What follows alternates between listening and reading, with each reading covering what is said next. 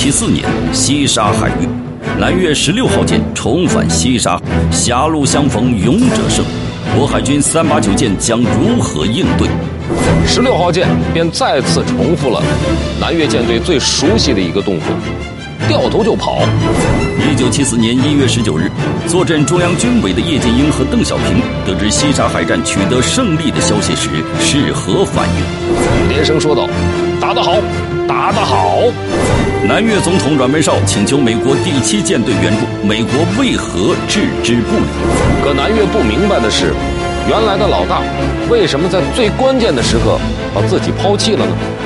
南越又有新动作。我东海舰队紧急支援遇到了什么难题？毛泽东当时又做了怎样的批示？档案为您揭秘。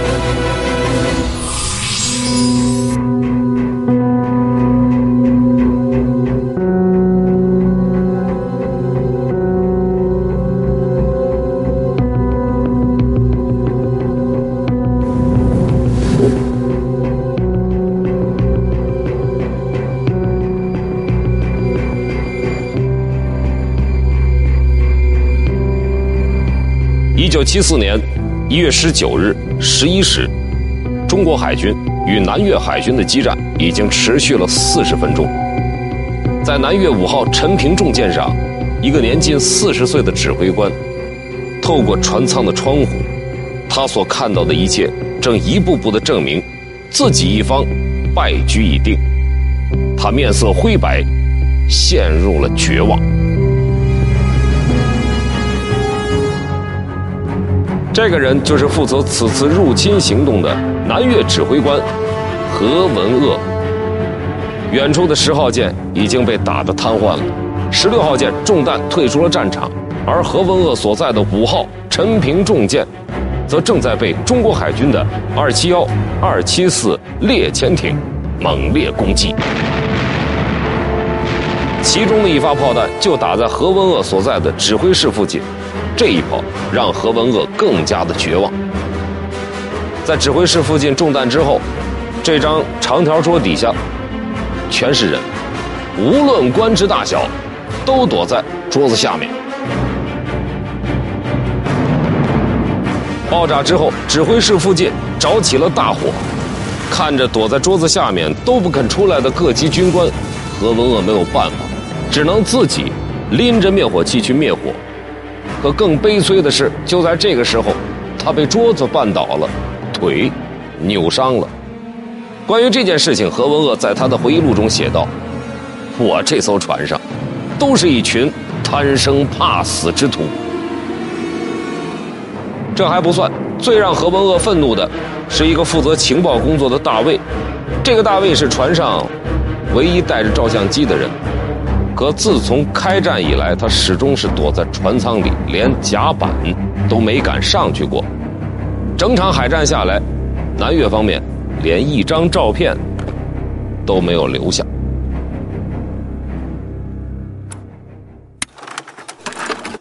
何文鄂还没有停止愤怒，就收到了南越四号陈庆余舰的求救信号，要求撤离战场。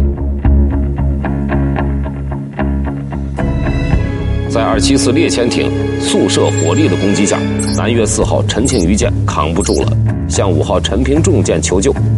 四号舰在五号陈平重舰的掩护下，准备向南端撤出战区。这张海战图是南越的指挥官何文鄂在后来的回忆录当中所记录下来的当时海战的态势图。眼看着四号舰、五号舰就要逃离。正处于同一战场的我海上编队的二七四艇，难道会任由他们离开吗？其实刚一开战就被南越四号舰、五号舰集中攻击的二七四艇，此时已重伤失控，无法追击。他还要用所剩不多的弹药掩护魏明森所在的指挥艇二七幺艇，而此时在战场另一端的三八九舰则面临着。更致命的危机。一九七四年一月十九号上午十一点，三八九舰舰体多处中弹，燃起了熊熊大火，烈焰直冲天空。而早先退出战场的南越十六号李长捷舰，在珊瑚岛经过短暂的整修后，重新返回战场，营救已经被打得快要瘫痪的南越十号舰。南越十六号舰的返回，对我三八九舰形成了致命的威胁。目前的局势是，战场北端只剩下了燃起大火的三八九舰和已经瘫痪的南越十号舰，而同属三九六扫雷舰编队的三九六舰去哪儿了？魏明森指挥着二七幺编队在广金岛的东南方向对峙南越海军的四号陈庆余舰和陈平重舰。此时，二七幺编队的二七幺指挥艇。八五主炮已经完全失灵，而二七四艇在开战没多久就舰舵失灵，炮弹也已经消耗过半。魏明森所在的海指马上发出命令，命令三九六扫雷舰南下，配合二七幺编队打击南越四号舰、五号舰。而在西沙海战结束三十六年后，三九六扫雷舰舰长左宗义接受采访时说，当时三九六舰还没等到海指下命令，便主动前去支援二七幺编队。其实当时战场上炮火纷飞，据参加过海战的战士们回忆，当时很多士兵的耳膜都被炮火声震破了，所以听不到声音完全有可能。虽然。援助三八九舰是三九六舰的自主反应，但这正好与海指的命令是不谋而合的。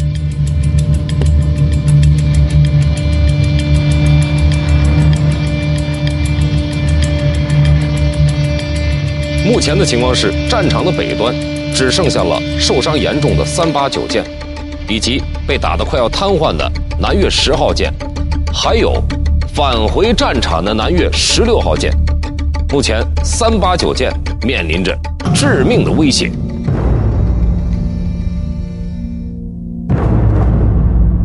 作为此次西沙反击战海上总指挥的魏明森，见此情景，立刻命令三九六舰与二七幺、二七四列潜艇一起合力迎击南越十六号李长捷舰。刚一接火，十六号舰便再次重复了南越舰队最熟悉的一个动作，掉头就跑，沿着原路迅速向西。怎么来的，又怎么回了？可魏明森明白，虽然十六号舰已经退出战场，但三八九舰的危机并没有解除，因为他看到三八九舰此时已经完全被浓烟和烈火所笼罩。随着噼噼啪啪的爆炸声，三八九舰的舰首开始上翘，舰尾下沉，后甲板已经淹没在了海水中。一切迹象都表明，三八九舰随时都有沉没的可能。当务之急是迅速的抢滩登陆。这一切魏明森都看得清楚，而身在三八九舰的舰长肖德万也很明白，三八九舰已经到了生死攸关的边缘。接下来该怎么办呢？三八九，我就就问他，我说你还能不能开？我晓得哇，你他是舰长嘛，他说我还能开，啊，我能开，你想办法开到啊新安道去对路，啊，去对路。我们本来想指挥组请示，请示都来不及。我们刚才听到的这段录音是来自时任三九六扫雷舰编队指挥左宗义。左宗义当时就在距离三八九号不远的三九六舰上。按照三八九舰现在的状况，如果不及时抢滩登陆，随时会有沉船的危险。时间紧迫，来不及向上级请示了，不能再有丝毫的耽误。登陆的地点就选在距离战场最近的琛航岛。紧接着。三八九舰在舰长肖德万的指挥下，向着琛航岛抢滩登陆。这张照片是三八九舰抢滩成功、搁浅在琛航岛附近海域时所拍摄的。从照片上看，三八九舰搁浅的位置距离琛航岛的岸边不算太远，可是从船到岸边是需要战士们游过去的。就是短短的这一段距离，耗尽了三八九舰上战士们的最后一丝力气。十一时五十分，这艘冒着熊熊大火的三八九舰，在岛上渔民和民兵的帮助下，与琛航岛抢滩登陆。此时距离战斗开始已经过去了一个半小时。在撤离三八九舰前，舰长肖德万命令战士们搜寻受伤的战士以及牺牲战士的遗体。看着自己的舰船起火，站在岸边的肖德万一句话都说不出。虽然南越十六号舰再次退出战场，南越五号舰掩护四号舰撤离，但是海战还远没有结束，海面上还剩下南越十号舰在原地挣扎。为了防止南越十号舰的逃跑，我海上编队正在紧张地准备火箭式深水炸弹，势必要将南越十号舰击沉。现在使用火箭式深水炸弹，其实是魏明森不得已的决定。深水炸弹原本是来攻击潜艇的一种炸弹，此时如此近距离的攻击，无疑是。最后一搏。面对垂死挣扎的南越十号舰，我舰艇为何无法将其迅速击沉？如果南越军舰再次返回战场，那么后果将不堪设想。南越十号舰如何被我最终击沉？二八幺编队为何姗姗来迟？档案为您揭秘。让魏明森下定决心使用火箭深弹的一个重要原因。抢时间。虽然现在南越的三艘舰已经驶离了战场，但如果此时不能迅速出击击沉南越十号舰，被南越军舰看出来我们战斗力薄弱，那么南越三舰返回是必然的。当时距离最近的二七四猎潜艇主炮弹药已经全部打光，二七幺、三九六虽然只负了轻伤，但是自己所在的二七幺艇开战刚二十分钟。主炮就出了故障，而三九六扫雷舰，它的弹药也已经消耗了大半。如果南越军舰再次返回战场，那么后果将不堪设想。魏明森果断下令，使用火箭深弹，大火力进攻，击沉南越十号舰。但是还有另外一种情况，如果此时我方能够取得最后的砝码，那么。南越军舰将会有去无回。我们从这张何文鄂回忆录中所记录的海战态势图中可以看到，五号舰、四号舰向着东南方向退出战场，再向西驶出战场。据说当时何文鄂看到态势图上的红色箭头，他已经濒临崩溃，他迅速做出了一个决定：赶紧逃。何文鄂之所以想要迅速逃跑，是因为他在望远镜里看到赶来的中国编队配备有明和式导弹。我国的确是在1974年就拥有了明和式导弹，但是281编队当时的情况并非如此。红色箭头所表示的就是高速从战场的东面驶来的281编队。二八幺、二八二两艘新型国产零三七型猎潜艇，艇上的配备各有两门武器炮，虽然口径小，但火力强劲，杀伤力大。对于二八幺编队的到来，南越四号陈庆余舰舰长吴有创在南越电台广播上有不一样的描述。Hai hải đội ta và địch, tàu còn, tàu mất xa dần nhau. Quả đúng như dự đoán, chúng tôi thấy bốn lượn sóng trắng xóa nơi hướng đông bắc, bốn tàu phi tiến đỉnh đang tới tăng cường cho bọn xâm lăng. Ngày hôm sau, toàn thể quần đảo Hoàng Sa bị Trung Cộng chiếm đóng. 吴有创说，中国舰队派出了四艘舰艇，而何文鄂说，二八幺编队配备有明和式导弹，两个人的说辞不一样。 不管是否夸大了我海上编队实力，有一点可以肯定：何文鄂大校率领着他的三艘军舰跑了。因为何文鄂看到中国援军竟然有如此装备，所以他下令南越三舰赶紧撤离。不仅如此，何文鄂在逃跑线路的设计上也是颇费了一番心思的。在何文鄂的回忆录中所展示的一份海战示意图上，我们可以看到，何文鄂首先选择是从东南方向逃跑，也就是往菲律宾的方向逃，转而再向西南越的方向逃跑。那么，何文鄂为什么不直接选择往西跑呢？何文鄂在下一页做出了解释。我向东南走的目的是为了避免在回岘港的路线上被中国的 Romeo 和 Whisky 级潜艇伏击。一旦驶出公海，如果遭到敌机或者潜艇的攻击，根据国际海洋救援公约的精神，美国盟友可能更容易的救援我们。选择这条路线撤退，一是何文鄂怕遭到中国舰队的伏击，二是他还惦记着美国人能以盟友的身份施以援手。现在我们知道了。在何文鄂撤退的时候，美国这个盟友并没有对他们加以帮助。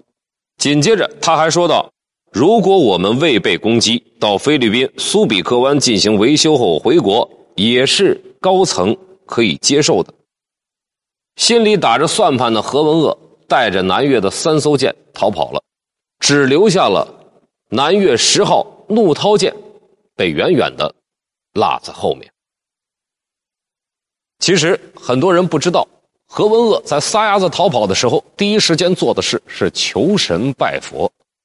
他虔诚地向南越的海军军神陈兴道祈祷，嘴里还念念有词：“拜托拜托，下点雨吧。”这就怪了，他跑都跑了，中国军舰也没有追着打，求雨，他这玩的又是哪出呢？何文鄂战后在回忆录中说：“他祈祷下雨，是担心中国航空兵前来增援，希望下雨可以降低能见度，以防止空袭。”当时中国空军的确派出四架飞机前往西沙群岛支援，可惜的是，因为燃油耗尽，我军前来支援的飞机在西沙海域上空巡逻没几分钟就返航了。但也就是这短短的几分钟。也让南越官兵内心十分恐惧，因为此时一枚炸弹就在何文鄂所在的指挥中心附近爆炸，通信天线被炸毁，与南越空军的联系也断了。在绝望中，他下定决心逃了。逃跑的何文鄂担心我海上编队的空军支援会来空袭。可没想到，让他们真正害怕的是这支对于西沙海战起着决定性作用的二八幺编队。可让人疑惑的是，这支决定性的力量为什么在开战一个多小时之后才匆匆赶到呢？一月十九日早上八点四十分，西沙海战开战前一个半小时，位于永兴岛的二八幺艇的报务班长打开了电台检查，突然听到南海舰队正在紧急呼叫，呼叫的内容是紧急命令二八幺编队驰赴珊瑚海域，接受海上指挥所命令。呼叫来自于。广东湛江的中国人民解放军南海舰队司令部，在司令部一号楼三楼东侧的一间屋子里，发报人员从凌晨两点就开始紧急呼叫停靠在永兴岛的二八幺编队，呼叫已经持续了近六个小时，直到战斗即将打响，三楼东侧的呼叫还在继续，可永兴岛还是一片宁静。难道是二八幺编队离战区太远了吗？永兴岛与西沙海战的战场相隔仅四十海里，约七十四公里，大概也就是两三个小时的路程。十八日就赶到了永兴岛的二八幺编队，早就做好了战斗准备，只等命令一下来就奔赴战场。为什么已经处于临战状态的二八幺编队一直没有收到信号呢？原因。就在这儿，电台。按照当时我国海军的惯例，舰艇只要一靠岸，电台就关闭，由码头电台转接。为什么要这么做呢？原因在于燃料，电台开着就要消耗燃料，而在那个时期，燃料是十分珍贵，因此舰艇靠岸，电台关闭，情报自然也就收不到了。直到一月十九日上午八点四十分，二八幺艇的报务班长打开电台检测时，才发现了这份已经呼叫了六个多小时的电报。收到消息之后，二八幺编队全速前进，开往永乐群岛。上午的十一时四十九分，二八幺、二八二猎潜艇抵达战场。一九七四年一月十九日上午十一点四十九分，魏明森所在的海上指挥所立即向二八幺编队发出南越十号舰方位，要求二八幺编队抵近射击，速战速决。接到命令后的二八幺编队立即调好航向，加速朝十号舰冲来。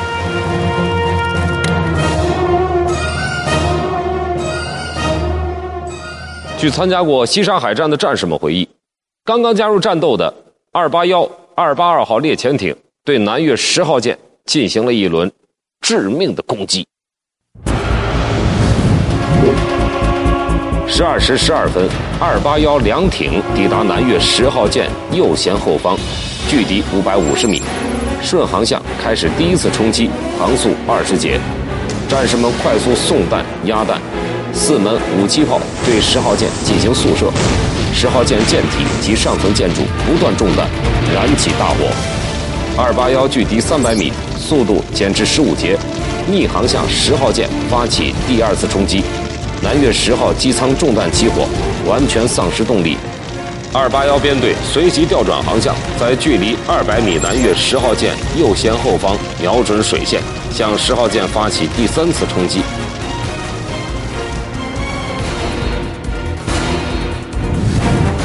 在不到十八分钟的时间里，中国海军二八幺编队的两艘猎潜艇向南越十号舰发起了三轮攻击，一共发射了一千七百多发炮弹。最后，南越十号舰的弹药库被命中，连续爆炸。南越十号舰已经不能再保持航行状态了，开始下沉。一月十九日下午十四时五十二分，南越十号怒涛舰完全沉入水下，沉没位置羚羊礁以南海域。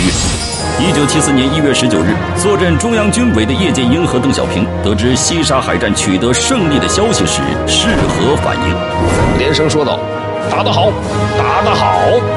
西沙战况报到毛泽东处，他又做出了怎样的批示？档案为您揭秘。